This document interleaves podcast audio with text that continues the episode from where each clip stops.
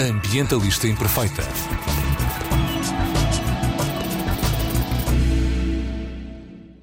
Olá a todas e a todos, daqui Joana Guerra Tadeu com a mensagem Ambientalistas Imperfeitas questionam tudo o que se diz verde. Este é o terceiro episódio de uma série que estamos a fazer sobre energia e será precisamente sobre o hidrogênio verde. Já falámos sobre energia nuclear com António Eloy e Pedro Sampaio Nunes e sobre gás natural com Francisco Ferreira. Desta feita, para percebermos o que é, como se produz, quais as vantagens e desafios do hidrogênio verde como fonte de energia e qual o ponto de situação em Portugal e também quão importante é que será para a transição energética e o combate à crise climática, tenho comigo o professor e engenheiro químico doutorado, Rui Costa Neto, que atualmente leciona na Faculdade de Engenharia da Universidade de Lusófona e é investigador no Instituto Superior Técnico de Lisboa. É também especialista, precisamente, na produção e armazenamento do hidrogênio. Bem-vindo. Ok, muito obrigado pelo convite. Tenho todo o gosto de estar aqui convosco. Aqui para falarmos de um tema que me é tão, eh, pronto, tão querido, não é? Uma, uma carreira dedicada, não é? Exatamente. o que é, como é que o hidrogênio, porque até houve uma pessoa que, que, uma pessoa no meu Instagram, quando eu disse que íamos falar sobre hidrogênio e, e pedi perguntas, houve uma pessoa que até confundiu com o hélio e respondeu: Mas isso não é para os balões? como é que o hidrogênio pode ser uma fonte de energia? Como é que funciona como fonte de energia? Uh, o que é isto do hidrogênio verde? Exatamente. O hidrogênio é um combustível Uh, como o metano, não é? que utilizamos no nosso gás natural. O gás natural que utilizamos nas nossas casas essencialmente é constituído por aproximadamente 90% de metano. O hidrogênio é um combustível semelhante que também é produzido pela natureza, mas que normalmente não se encontra na natureza sob a forma de gás, encontra-se na forma de água. Não é? Se vamos aos oceanos, temos lá muito hidrogênio na forma da molécula H2O, não é? e temos também muito hidrogênio na composição de toda a matéria viva. Tudo o que é matéria orgânica, inorgânica, o petróleo, tem cadeias de carbono com todo o hidrogênio na sua, na sua constituição. É? Se, se, imaginarmos um hidrocarboneto como um, um cacho de uvas, a, a, a, rama é o carbono e os bagos são o hidrogênio. Então, essencialmente, o hidrogênio está em toda a parte e é matéria-prima para fazer quase tudo, desde a matéria orgânica e inorgânica. Então, realmente, o hidrogênio está sobre muitas formas de outro tipo de moléculas que não o hidrogênio gasoso, que é realmente aquele que nos interessa para, uh, pronto, como combustível. Como combustível e matéria-prima para fazer produtos. Não é? E como é que se produz então este hidrogênio gasoso? Porque nós não estamos por isso, estamos a recolhê-lo da natureza, mas temos que o transformar, não é, neste Exatamente. gasoso. Como é que se faz esse processo? Quais são as hipóteses? Então, o hidrogênio uh, atual, uh, no, no, passado, na década de 20 à década de 60, durante 40 anos, o processo dominante foi justamente a eletrólise, que é o processo atual que atualmente está a recuperar, não é? Mas este processo de eletrólise já foi um processo extremamente dominante durante 40 anos. Então é uma tecnologia, a eletrólise alcalina, não é? Uma tecnologia muito antiga e, muito, e bastante eficiente, não é? Uh, só que de, perdeu competitividade na década de 60 para uh, o steam reforming. O steam reforming, dito em português, é a reformação por deslocamento de água, de vapor, não é? Misturamos metano com vapor de água num reator térmico a cerca de 500, 600 graus, num catalisador, e do outro lado sai hidrogênio, sai CO2, sai monóxido de carbono, sai o excesso de vapor de água, e pronto, e a seguir entra num segundo reator, eh, um reator do Water Gas Shift, de deslocamento de vapor de água, entra o hidrogênio e o CO2 que não reagiu, o CO que não reagiu para produzir mais hidrogênio e para sair CO2 no final. Então entra metano, vapor de água e no final sai hidrogênio e CO2, em que o hidrogênio depois é aproveitado por uma série de matérias-primas de base importantíssimas, nomeadamente no refino do petróleo, na produção de amoníaco para fazer fertilizantes para a, a, a produção de alimentos no mundo, não é? Então, eh, para produzir metanol para a indústria dos plásticos e para outras indústrias de, de combustão. Estas indústrias, nenhuma destas indústrias é considerada uma indústria verde. em que medida é que o hidrogênio é uma energia limpa? Exatamente. Não é verde porque o, o, o, metano que utilizamos do gás natural para produzir o hidrogênio atualmente vem do petróleo. É? Foi a natureza que demorou a produzir durante milhões de anos. O, o petróleo. É um combustível fóssil. Exatamente. Na sua gênese, o, o, o petróleo é um acidente no, no, passado feliz. foram seres vivos e seres vegetais, não é? Matéria orgânica, não é? que foi ficando soterrada ao longo de, de, milhões de anos e com o peso e com a pressão transformou-se em petróleo. Pronto, que agora estamos a extrair e a gastar e a consumir de uma forma um pouco desenfreada, não é? Então esse carbono que já foi a ser matéria viva, estamos a passar todo para a atmosfera. Parte desse CO2 está a ser capturado por a umidade e vai até aos oceanos, está a acidificar os oceanos. Então, pronto, nesse sentido, esse metano é também um subproduto desse processo de formação do petróleo. Então, nesse sentido, não é verde. A única forma de o fazermos verde é fazê-lo a partir da eletrólise. E agora, uh, uh, pronto, falamos imenso deste do investimento no hidrogênio verde em Portugal e na Europa. A Europa quer que o hidrogênio seja, de facto, uh, que entre na taxonomia verde. E como é que, qual é o processo de produção que a Europa e Portugal estão, estão a investir? Em que processos de produção é que estão a investir e o que é que isto significa na prática para a nossa economia e para a produção de energia no nosso país? Pronto, o que estamos a fazer é aquilo que já se fez há, há, da década de 20 à década de 60, volta outra vez à eletrólise, eletrólise. pegar em eletricidade verde. Eh, nos anos anteriores não, não era eh, prático ir pescar eletricidade verde, porque mesmo assim a eletricidade que é produzida via dos combustíveis fósseis era muito mais barata mas em cerca de 2019, produzir energia eólica, produzir energia solar, tornou-se muito mais barata em termos de custo, mais competitiva que as convencionais, que o petróleo. E a partir daí é que realmente desplotou toda esta Porque nova vaga de transição para, para a eletrólise. Recuperarmos novamente a eletrólise.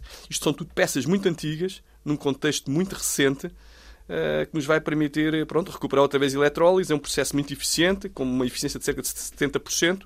Produzir a partir da água, que é a nossa matéria-prima, em todo o sítio onde tivermos água, energia verde barata, podemos colocar lá um eletrolisador e produzir de uma forma descentralizada uh, hidrogênio verde em qualquer sítio, podendo ser esse hidrogênio verde utilizado para injetar na rede de gás natural como um aditivo e ajudar a descarbonizar a nossa rede de gás natural.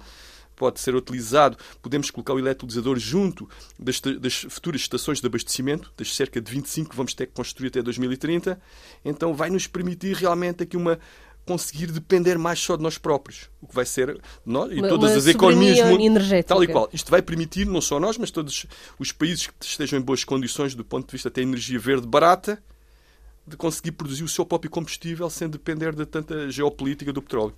Essa essa questão de utilizar energia renovável para produzir energia a partir de hidrogênio está em algum tipo de lei, algum tipo de obrigatoriedade portuguesa ou europeia, ou não. Ou seja, ou vamos acabar a utilizar energia fóssil para produzir hidrogênio para alimentar o sistema energético. Uh, pronto, a, a, União Europeia, uh, os países da União Europeia maioritariamente não têm uh, metano. Não é? Somos muito dependentes do exterior, das importações de metano e de petróleo do exterior. a Rússia. Tal e qual. Excetuando a Noruega, que tem as suas reservas, que são reservas insignificantes para todo o consumo. Então, na prática, a Europa não tem. Então, como não tem a Europa, como se quer reindustrializar, atrair novamente a indústria. Deixou escapar para países de mão de obra mais barata e países menos verdes, digamos assim, uh, quer recuperar essa indústria. E para fazer, tem que começar logo pela energia. Como é que eu vou? Vamos ser independentes energeticamente para ser competitivos para essa implementação. E pronto, e a Europa uh, e todos os países da Europa uh, estão a fazer uma forte, grande aposta eh, de, produzir o seu próprio combustível não depender tanto de, de, importações de energia como no passado. E, pronto, e, é uma grande convicção europeia para fazer isso. Pronto, não é apenas uma. Então, em termos. Pondo de lado aquilo que seria melhor para uma crise climática ou tudo mais, do ponto de vista comercial, a energia renovável está mais barata e permite-nos ser soberanos na produção da energia. Portanto, estes são os dois grandes interesses a ser defendidos e, felizmente, contra, também contribuem para uma, para uma descarbonização da, da economia.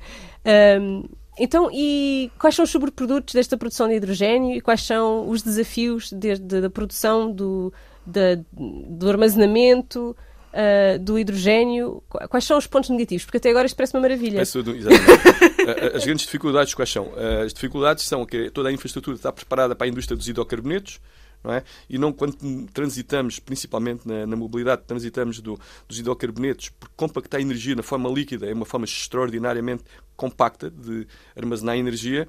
Então, estarmos a transformar processos com hidrocarbonetos para processos gasosos implica novos investimentos e novas infraestruturas de abastecimento uma estação de abastecimento de hidrogênio, dependendo da sua capacidade de produção, poderá custar entre 1 milhão e 10 milhões, de acordo com o número de. Pronto, mas é um investimento que tem que ser feito e, e, os grandes sinais é que todas as grandes energéticas mundiais estão a preparar-se e estão a fazer este, estão a dar este sinal de, de investimentos. Estão todas a tentar descarbonizar os seus próprios processos, até no próprio refino do petróleo. E, e pronto, cada vez, eh, se observarmos em nosso redor, uh, todas as, as grandes, grandes, grandes petrolíferas e grandes energéticas estão a dar esses sinais que isto está a acontecer e que vamos ter que fazer. Uh, o, as grandes limitações é realmente todo o investimento que vamos ter que fazer para criar as novas estações de abastecimento, como estamos a fazer, por exemplo, para os carregamentos dos carros elétricos, e pronto, para oferecer novas opções à mobilidade. Uh, conseguimos injetar uma percentagem desse hidrogênio que produzimos também na rede de gás natural e não necessitamos assim de importar tantas quantidades de gás natural para pôr nos nossos pipelines, né? que também é um investimento considerável que foi feito e que vamos continuá-lo. Distribuir energia sob a forma de pipeline em gás natural é extremamente vantajosa por dois motivos porque o pipeline funciona como uma via de transmissão de energia e também como uma forma de armazenamento. O próprio pipeline é o depósito de armazenamento. Então, porque um pipeline armazena, o nosso pipeline, eh, temos reservatórios de armazenamento de gás natural que nos permitem ter autonomia entre 19 e, e 3 meses de autonomia, né? 19 dias e, e 3 meses okay. no carriço, uh, mas pronto, é gás importado. Se conseguirmos substituir até 20% dessa quantidade de metano por hidrogênio que produzimos, vamos ficar menos dependentes de importações do exterior. conviver.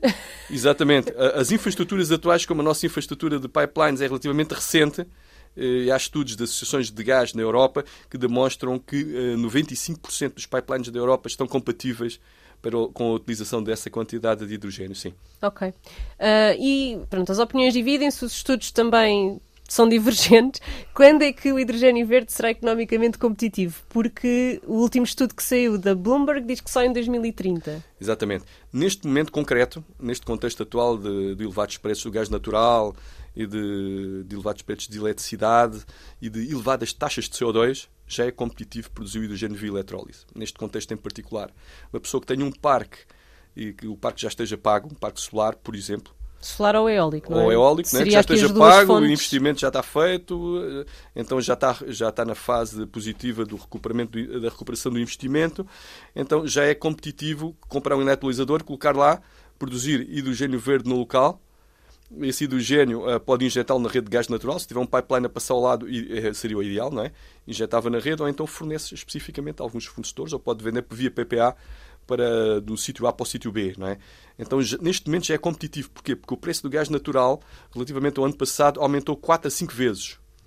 Ou seja, se o hidrogênio produzido via gás natural custava cerca de 2 euros o quilo, aumentando o custo da matéria-prima para o fazer via fóssil, também vai aumentar não de 4 vezes, mas talvez de 3 vezes.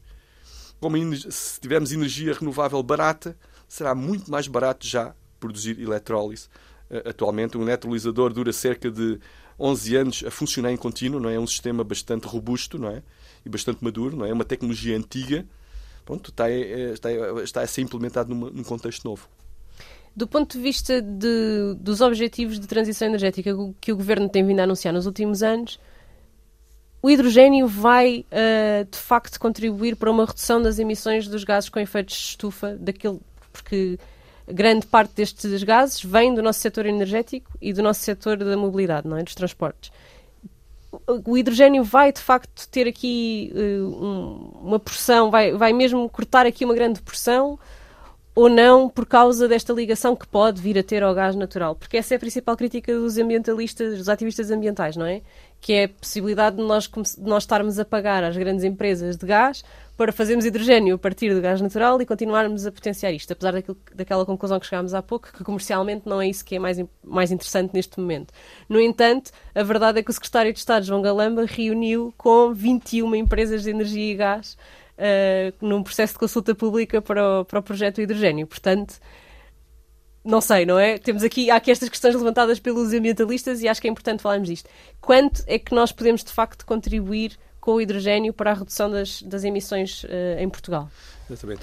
Em, em termos do, do, dos players eh, da energia, pronto, os, os players, as energéticas, as elétricas, as, as petroquímicas, são empresas que vendem energia, empacotam a matéria-prima mais barata e mais competitiva e comercializam-na sob a forma que é mais conveniente. O hidrogênio será outra forma, outra forma de impactar a energia, um vetor energético, como o petróleo, como o gasóleo, como a gasolina, e pronto, e, e quem vende atualmente hidrocarbonetos vai querer vender também hidrogênio e descarbonizar a economia, pronto, e não levar com tantas taxas em cima, não é? Porque o CO2 neste momento está a cerca de 90 euros a tonelada, não é? O ano passado estava para aí a 20 euros a tonelada, então também aumentou exponencialmente. Então isto também foi a forma como uh, a economia, uh, a União Europeia arranjou de taxar e também ajudar um bocado a equilibrar o prato da balança.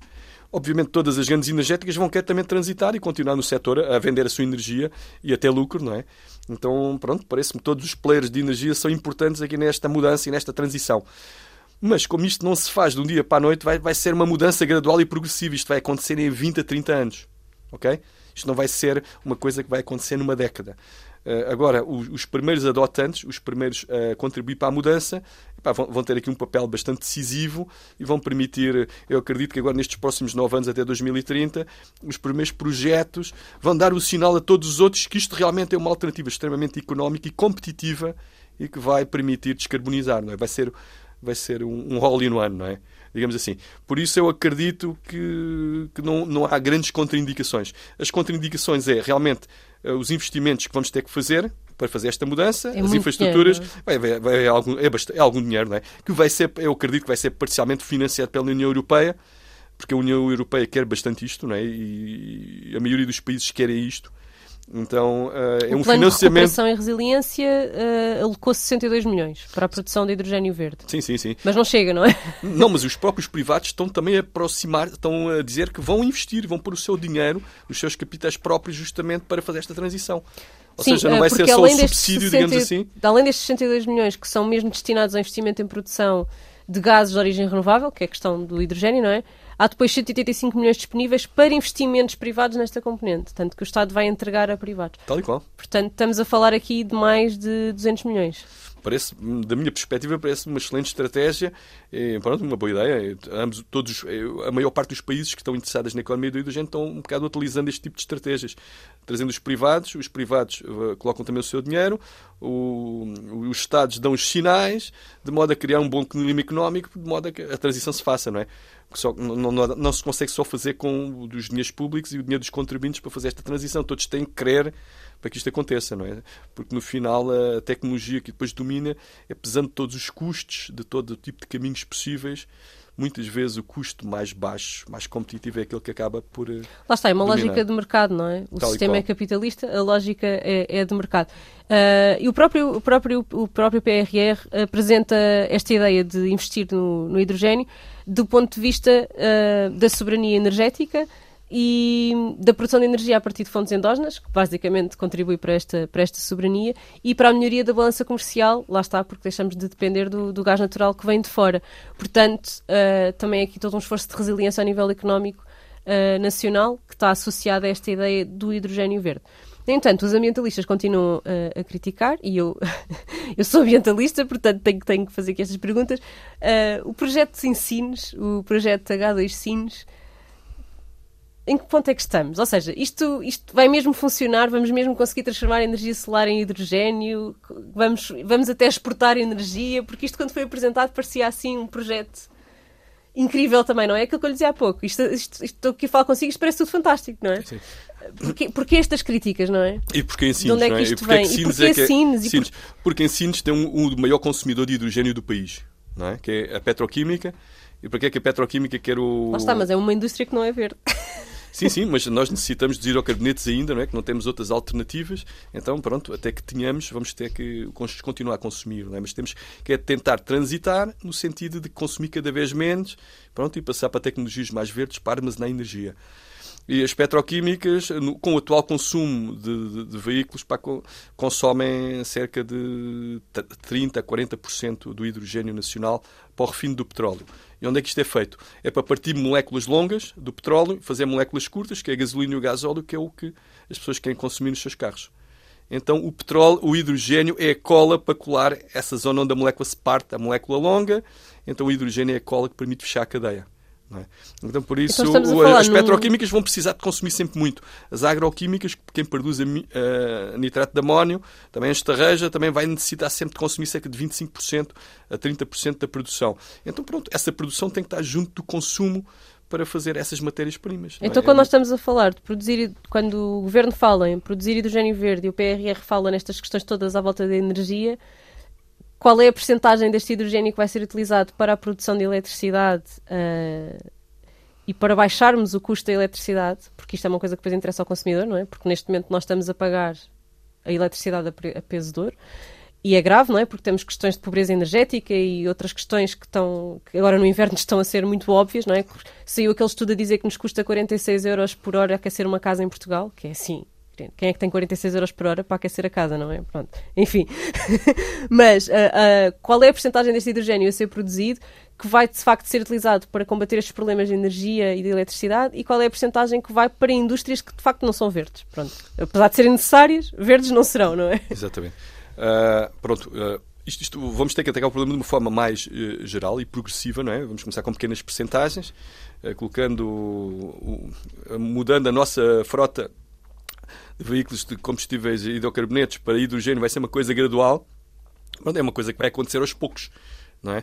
Vamos primeiro, estão previstas fazer as, as 25 estações de abastecimento, ao fazer isso, vai nos permitir, por exemplo, adotar veículos uh, a hidrogênio que são produzidos tipicamente, por exemplo, pela Caetano Bus, que é uma empresa nacional que é integradora de tecnologias com pilhas de combustível. Então vamos conseguir também ter as frotas de uh, transportes públicos nas cidades menos, uh, menos emissoras, menos, com menos emissões de, de CO2, porque na, na fuel cell, no autocarro com a fuel cell sai vapor de água, isso é logo um, bom começo, uma boa estratégia. Uh, havendo essas estações. Não deixa de ser um gás com efeito de estufa. Exatamente. Não, não, mas pronto, mas nós. mas sim, menos mas, não é sempre, sempre existirá, não é? Sim. Uh, o ciclo da água é um ciclo natural e que acontecerá. Vamos, se calhar, ficar com as cidades um pouco mais tropicais, mais umidificadas, não é? mas, mas vai, é pronto, é, nós produzimos água, a nossa respiração produz água, a água está em todo lado, não é? é o ciclo da água que vai, se calhar, pronto, vai, vai ficar um bocadinho alterado, mas no bom sentido. Mas antes a água do que ter CO2, que é, pronto, que é um CO2 que estava debaixo da terra e que agora estamos a emitir para a atmosfera, que está realmente a criar aqui alterações bastante substanciais. Do ponto de vista da energia em casa, ora, uh, quem consome gás natural para aquecer as suas casas, substituímos 20% por hidrogênio, vai nos permitir realmente importar menos 20% de metano, ou aproximadamente 20% de metano, para ter o mesmo poder calorífico, para ter a mesma quantidade de energia para aquecer as casas. E gradualmente vamos ficar menos dependentes e menos uh, sujeitos às variações uh, do custo uh, que, o, que quem nos vende o gás natural nos quer impor. Não é? E a que prazo é que nós vamos começar a, a realmente conduzir, conseguir produzir hidrogênio para notarmos essas diferenças aqui Pronto, em Portugal? Já temos um projeto piloto ali no Seixal, de injeção ali numa comunidade para testa, não é? que vai fazer injeções até 20% para demonstrar que realmente a, a tecnologia é, é, fiável, é segura e que funciona. A Inglaterra, eh, quando saiu da União Europeia, eh, também está a apostar bastante na, na, na, produção de hidrogênio, como tem muito vento. Então, uma das formas que arranjou de armazenar o vento é realmente produzir hidrogênio, injetar na sua rede de gás natural para aquecer as casas no inverno pronto, e para ter um, um, um balanço energético mais eficiente. Relativamente às casas, as melhores estratégias realmente para tornar uma casa mais eficiente não é aquecer muito a casa, gastar muito combustível, mas é isolar bem a casa, mudar as janelas, isolar bem as paredes. São talvez é... as medidas mais eficazes. O problema é que quem não tenha para aquecer a casa também não tenha para fazer essas medidas de eficiência hum, energética nas é suas casas, não é? Exatamente. Mas, mas é uma medida que o governo é... poderia se calhar não, não, fazer. Mais incentivada ainda, sim, concordo. Eh, que, que isolar as casas, mudar as janelas, realmente eh, a pessoa passa a gastar muito, muito menos, menos, energia, não é? Este quando, preço quando é um preço médio, Quando falou é? nesse valor de 45 por hora, parece-me, pronto, se calhar é um bocado... É o caso extremo, é a casa muito mal isolada, para vidros simples, uh, mas eu acredito que é um caso mesmo extremo, não é? Por exemplo, na minha casa gastamos cerca de 5, 60 euros por, por mês, pronto, mas cá está, eu tomei todas aquelas medidas, isolei as janelas, isolei as paredes, o chão, pronto, uh, tomei todas essas medidas porque estou na área e sei como é que se faz, não é? Uh, mas pronto, Sim, as medidas não, depende, passivas. Depende daquilo que se utilizar. Isto foi um estudo que saiu este ano agora, mas uh, Uh, também saíram, saíram vários estudos a como aquecer a casa por menos de 5 euros por dia. Tal e qual. Ou como usar, uh, mas depois também saíram coisas como usar um aquecedor a óleo pode custar mais de 220 euros por mês. Quer dizer, é. Eu, por exemplo, eu até, até eu mostro como é que eu faço para só gastar 60 euros por mês e ter a casa confortável. Uh, aquece só a casa durante a noite, uh, que compra eletricidade barata entre as meia-noite e as 8 horas e depois a própria inércia, casa, a própria inércia da casa, o peso, mantém uma casa quente durante o dia quando paga a eletricidade um custo mais elevado. Eu disse, eu disse, eu fui, fui eu, eu, disse o, o, número errado. Eu disse 46 euros está certo, mas não é por hora, é 5 horas por dia. Sim. Ou seja, por dia gastamos 46 euros se tivermos o, a aquecer a casa durante 5 horas, uh, que é o que as pessoas depois usam, porque é o tempo que passam em casa e que não estão a dormir. Uh, portanto, uh, é é grave, não é? É grave porque é um valor alto para quem não tem meios para o fazer. Mas quem não, lá está, quem não tem 46 euros para aquecer 5 horas por dia à casa também não tem como investir em janelas ou todas as outras medidas de eficiência energética. Portanto, isto. Enfim, é, isto é outra questão. Isto era tema para outro, outro episódio do podcast. Voltando aqui ao hidrogênio, eu queria voltar porque esta expressão do hidrogênio verde e a expressão hidrogênio renovável, corrija-me se eu estiver errada, prende-se precisamente com o facto de ele ser produzido utilizando energias renováveis, certo? Ou seja, fazendo a ele... Ele... eletrólise. eletrólise, ia dizer eletroanálise. A eletrólise com energias que são renováveis. Um, e o, o, governo, no PRR, fala em outros gases renováveis. Que outros gases renováveis é que se está a referir e o que é que isto quer dizer Por... e o quão verdes são eles? Exatamente. Por exemplo, o metano. Uh, o metano também o podemos produzir a partir de fermentações de biomassa. Podemos ir, por exemplo, pegar em biomassa de florestas, limpar florestas para evitar incêndios, pegar essa biomassa, triturá-la, armazenar essa biomassa e gasificar essa biomassa. Pegar nessa biomassa, misturar com vapor de água e produzimos também gases renováveis. E a forma mais competitiva de fazer é realmente gasificar a biomassa da limpeza das florestas. Realmente é uma das formas que, que podem ser esses outros gases renováveis, pode ser produzido com a própria biomassa das nossas florestas, por exemplo quando fala. Uh, isso é diferente de fazer uma queima de biomassa. Complet, Ou é completamente diferente. Completamente porque na central do Pego, não é? Saiu agora também um, alerta da, da Associação Zero que se a central do Pego começar a queimar biomassa vai ter emissões de 600 mil toneladas de dióxido de carbono por ano. Portanto, aqui um alerta, não é? Do bora não transformar a central do Pego numa central de queima de biomassa. Então há outras maneiras de nós utilizarmos a biomassa para produzir energia e, nomeadamente, este hidrogênio uh, estes gases vá, uh, renováveis, que não são renováveis em si, mas que utilizam energias que são renováveis para serem produzidos. É isto? Estou a explicar bem? Tal e qual. Exatamente. A combustão da biomassa é combinarmos a biomassa não é, com, com oxigênio do ar e produzimos uma chama e essa chama produz trabalho uh, térmico não é, para uh, produzir vapor, para alimentar as turbinas e produzir eletricidade. Não é? Uh, o que é que podemos fazer? Podemos é pegar nessa biomassa, misturar com vapor de água, também com um processo térmico e produzir uh, metano, hidrogênio e hidrocarbonetos pequenos. É que, ou seja, como o gás é mais fácil de armazenar em depósitos de comprimidos, de gás, depois pode ser utilizado noutra fase uh, a seguir. Não é? Então, pronto, há estas duas abordagens. Ou queimar diretamente a biomassa e produzir calor, para produzir vapor e alimentar as turbinas, ou então realmente produzir um gás intermédio que podemos colocar na nossa rede de gás natural, e aí todos podem ter acesso a ela, não é? que é também outra, outra possibilidade. Ou para alimentar as tais indústrias que, dizia, que, de que falava há pouco, não é? Grandes indústrias que consomem temperaturas elevadas, precisam de temperaturas de 1000 a 1500 graus e que não dá para eletrificar.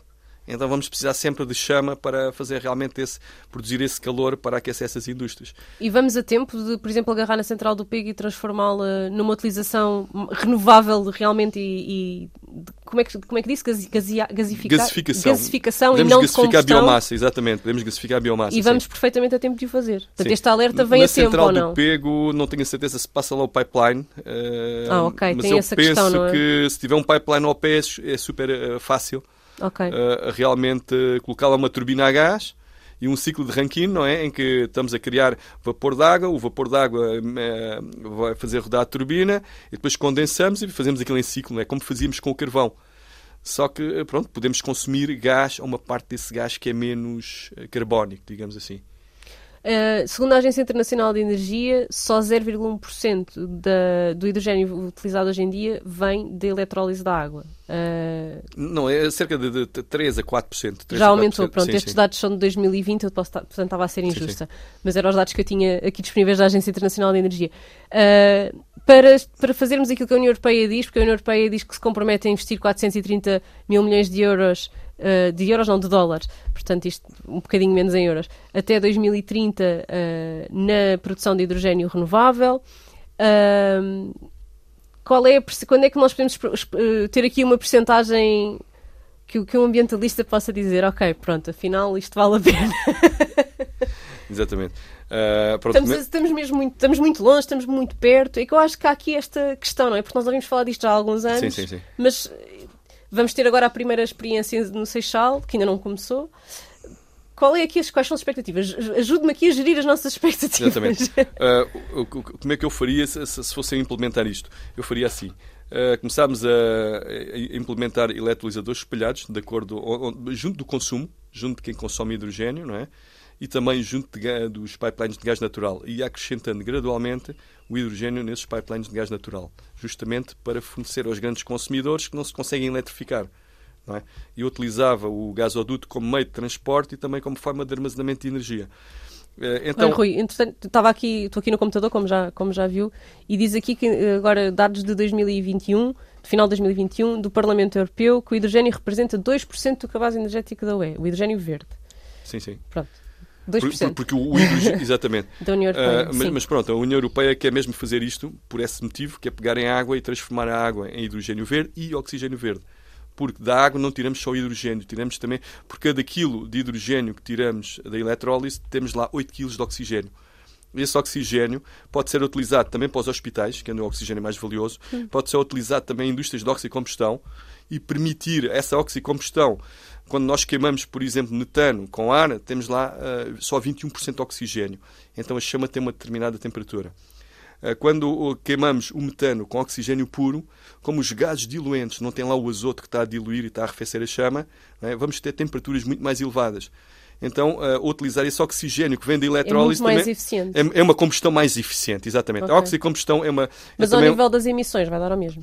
Não, vamos ter menos emissões de NOx, porque não está lá o azoto. Okay. Como não está lá o azoto, não há emissões de NOx, que produz eh, ácido nítrico não é? e as chuvas ácidas.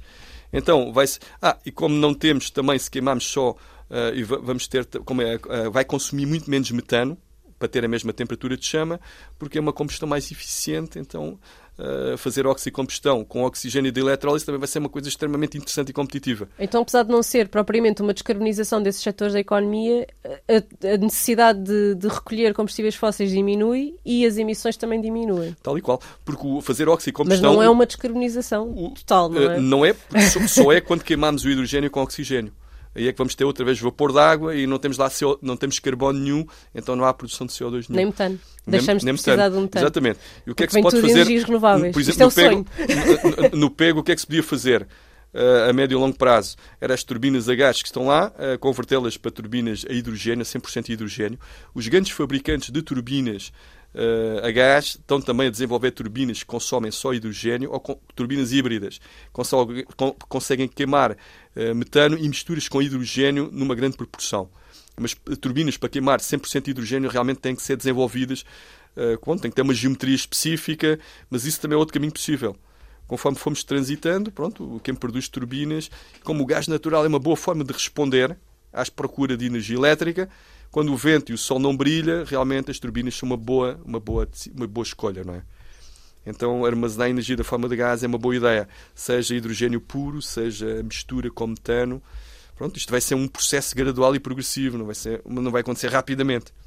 Sim, sim, sim. Mas eu, eu acredito que é uma boa ideia e vai acontecer de certeza absoluta.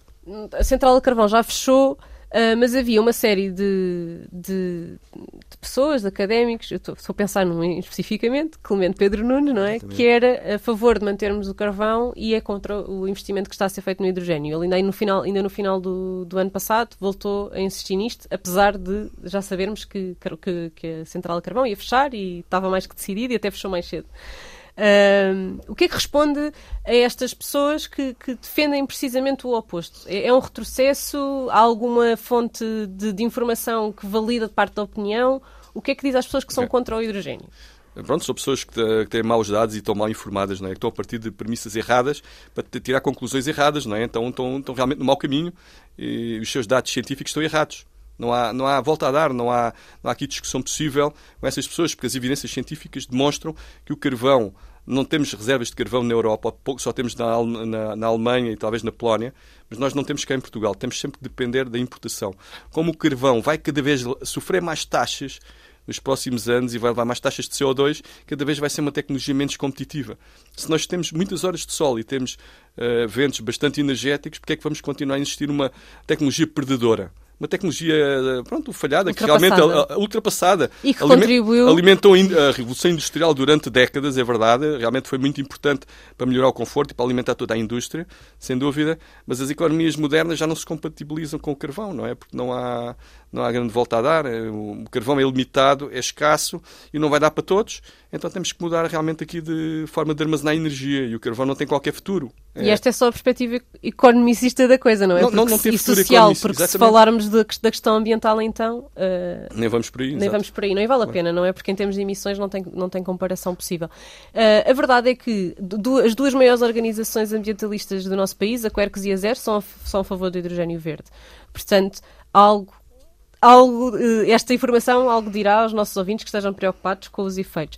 A única, acho que o único contra, os únicos dois contras que ficaram aqui na nossa conversa definidos é a questão do investimento, porque de facto vai ter que ser um investimento alto e quanto tempo é que isto vai demorar, não é? E qual é que Claro. vai ser realmente a aplicação e a questão de, de facto, o interesse económico no hidrogênio verde ser muito aplicado em indústrias que não são verdes e não tanto à produção de eletricidade para, eh, pronto, para a utilização do- do- do, também de indústrias, mas do consumidor final. Eh, que é, uma, é uma- um ponto negativo que o Rui não refere, mas refiro eu, que acho que isto tem aqui algumas, algumas questões ambientais e, e mesmo sociais. eh, ficou assim meio na zona cinzenta. Será que isto vai ser tudo positivo ou não? Ahm, acha que há alguma mais informação que os nossos ouvintes pudessem eh, querer receber sobre o hidrogênio que seja importante nós compreendermos aqui como cultura geral para nós percebermos o que é que se está a passar e percebermos o que é que estão a falar quando falam disto? Exatamente.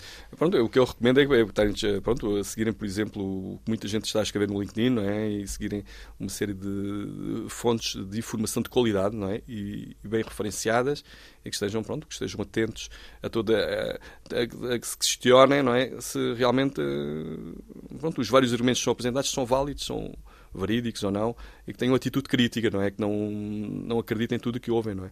O hidrogênio, para produzir eletricidade, pode muito bem ser, ser queimada em turbinas de gás natural, que temos implementadas, onde tínhamos eh, o carvão, foram implementadas turbinas a gás, e numa fase inicial pode ser utilizado como, como uma percentagem de um aditivo que é utilizado na queima do gás natural.